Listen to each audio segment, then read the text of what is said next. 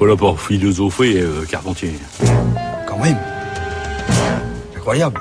Bonjour Géraldine. Bonjour Adèle, bonjour à toutes et à tous. Aujourd'hui, vous nous parlez d'un événement. Alors c'est un petit événement pour le monde de l'édition et si l'on s'en tient à l'objet même de cet événement, c'est-à-dire un petit livre de quelques 70 pages, mais c'est un grand événement pour la pensée et pour quiconque aime Anna Arendt, la parution aux éditions Payot d'un texte totalement inédit de la philosophe plus de 40 ans après sa disparition.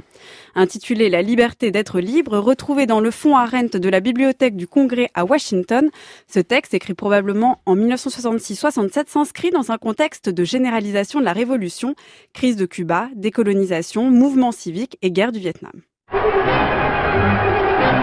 Pour la première fois s'est déroulée aux États-Unis une marche de protestation massive contre la guerre au Vietnam, à laquelle s'étaient jointes les organisations antiségrégationnistes noires.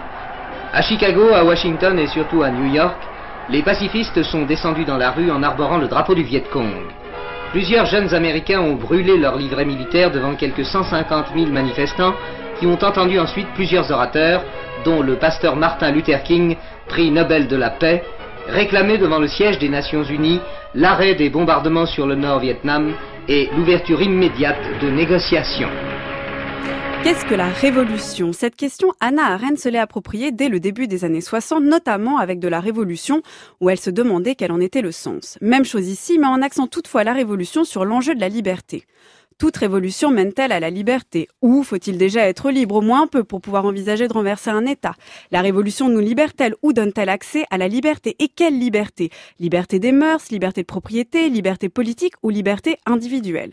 Derrière cette déclinaison de questions cruciales se joue la question, la question essentielle qui se rejoue à chaque soulèvement, révolte, manifestation, et qui n'est pas sans rappeler les mouvements actuels des Gilets jaunes, toute révolution est-elle synonyme de liberté? Si toute révolution est menée au nom de la liberté, des conditions politiques, émancipation, est-elle foncièrement un processus de liberté dans ses moyens, dans son dispositif, dans sa réalité finale? Et bien sûr dans ses intentions dans ce texte, Arendt dédramatise et démêle, sans dévaloriser la révolution. Et première chose étonnante, non seulement elle nous dit que la révolution est rarement le fait ou la décision des révolutionnaires, cela, dit-elle, je cite, ne s'empare pas du pouvoir mais plutôt le ramasse quand il traîne dans la rue, mais en plus, elle ajoute que la révolution peut restaurer bien souvent un ancien régime et mener à une absolutisation du pouvoir plutôt qu'à son contraire, en témoigne la Révolution française.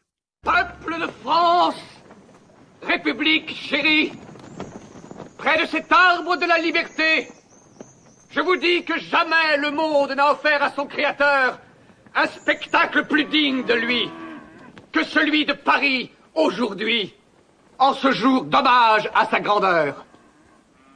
Ici, devant son regard, je dénonce tous ceux qui Qu'est-ce qui se vous passe Oh, il parle encore.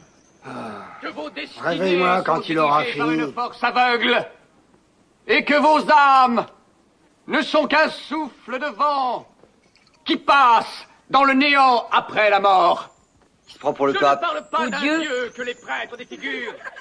À la manière d'un Alexis de Tocqueville qu'elle cite d'ailleurs, Arendt, dans ce texte, compare la Révolution française à la Révolution américaine.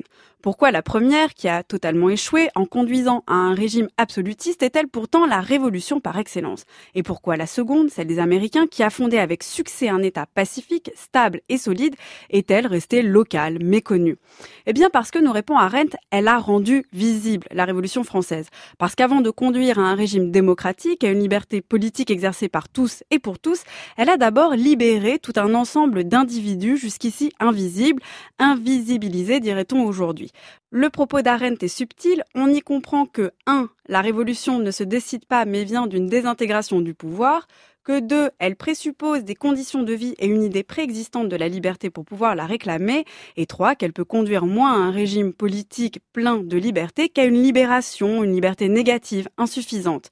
Généralisée et même banalisée à notre époque, la révolution n'est-elle alors qu'un mot, qu'une mode, qu'une passion française pour les plus riches? Non plus, car s'y manifeste, et là est la subtilité d'Arendt, dans l'acte même de la révolution, une naissance, le fait de rendre visible, de donner naissance à des individus jusqu'ici jamais réunis en un tout. Merci Géraldine, le titre du livre dont vous nous parlez aujourd'hui. La liberté d'être libre, et donc c'est un inédit aux éditions Payot d'Anna Arendt. Et j'en profite pour annoncer le programme de la semaine prochaine, alors que nous sommes que mardi. Et bien la semaine prochaine, nous parlerons d'Anna Arendt et des origines du totalitarisme. En attendant, votre chronique, Géraldine, est à réécouter en ligne sur le site du journal de la philo.